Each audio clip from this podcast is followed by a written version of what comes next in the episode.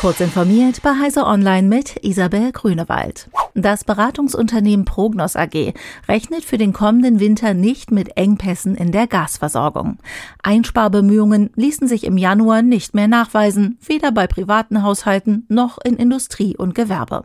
Das milde Wetter habe jedoch für einen niedrigen Gasverbrauch gesorgt, schreiben die Prognos-Analysten in einer Studie für die Vereinigung der bayerischen Wirtschaft. Auch der Interessenverband der deutschen Gas- und Wasserstoffbetreiber Ines erwartet keine Probleme dabei, die Gasspeicher bis zum nächsten Winter komplett aufzufüllen. Er schlägt jedoch vor, lieber einen größeren Puffer mit mehr Gasspeichern als zu viele neue LNG-Terminals zu bauen. Damit könne auch den anstehenden Veränderungen durch die geplante Klimaneutralität Deutschlands besser Rechnung getragen werden. Apple will unabhängiger von China werden und lässt seine Auftragsfertiger, wie etwa Foxconn, in Indien eine Großfabrik nach der nächsten hochziehen. Das Problem? Die arbeitsrechtlichen Bedingungen in Indien lassen die aus der Volksrepublik bekannte Flexibilität der Arbeitszeiten derzeit nicht zu. Apples Lösung?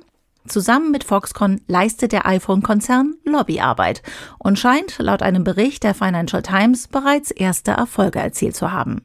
So kippte der indische Bundesstaat Karnataka für Apple das Gesetz, nach dem maximal neun Stunden Arbeit am Stück erlaubt waren. Apple-Partner Foxconn darf Menschen in seinen Fabriken künftig in zwölf Stunden Schichten rund um die Uhr arbeiten lassen. Gleichzeitig steigt das Limit an Überstunden, die innerhalb von drei Monaten gearbeitet werden dürfen, von 75 auf 145 Stunden. Microsoft hat ein Team entlassen, das dafür sorgen sollte, dass KI-Produkte ethisch, verantwortungsvoll und nachhaltig eingeführt werden. Das berichtet das US-Magazin Platformer und weist darauf hin, Microsoft löse das Team genau in dem Moment auf, in dem der US-Konzern immense Ressourcen in künstliche Intelligenz steckt und der Konkurrenz mehr als einen Schritt voraus zu sein scheint.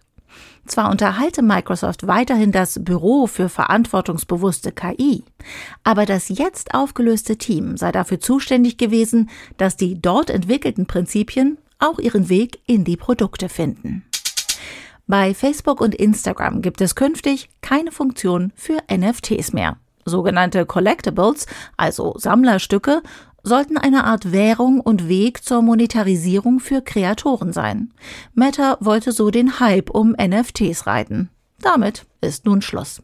Der neue Fokus in Sachen Monetarisierung liegt auf den Reels, den Kurzvideos im TikTok-Style.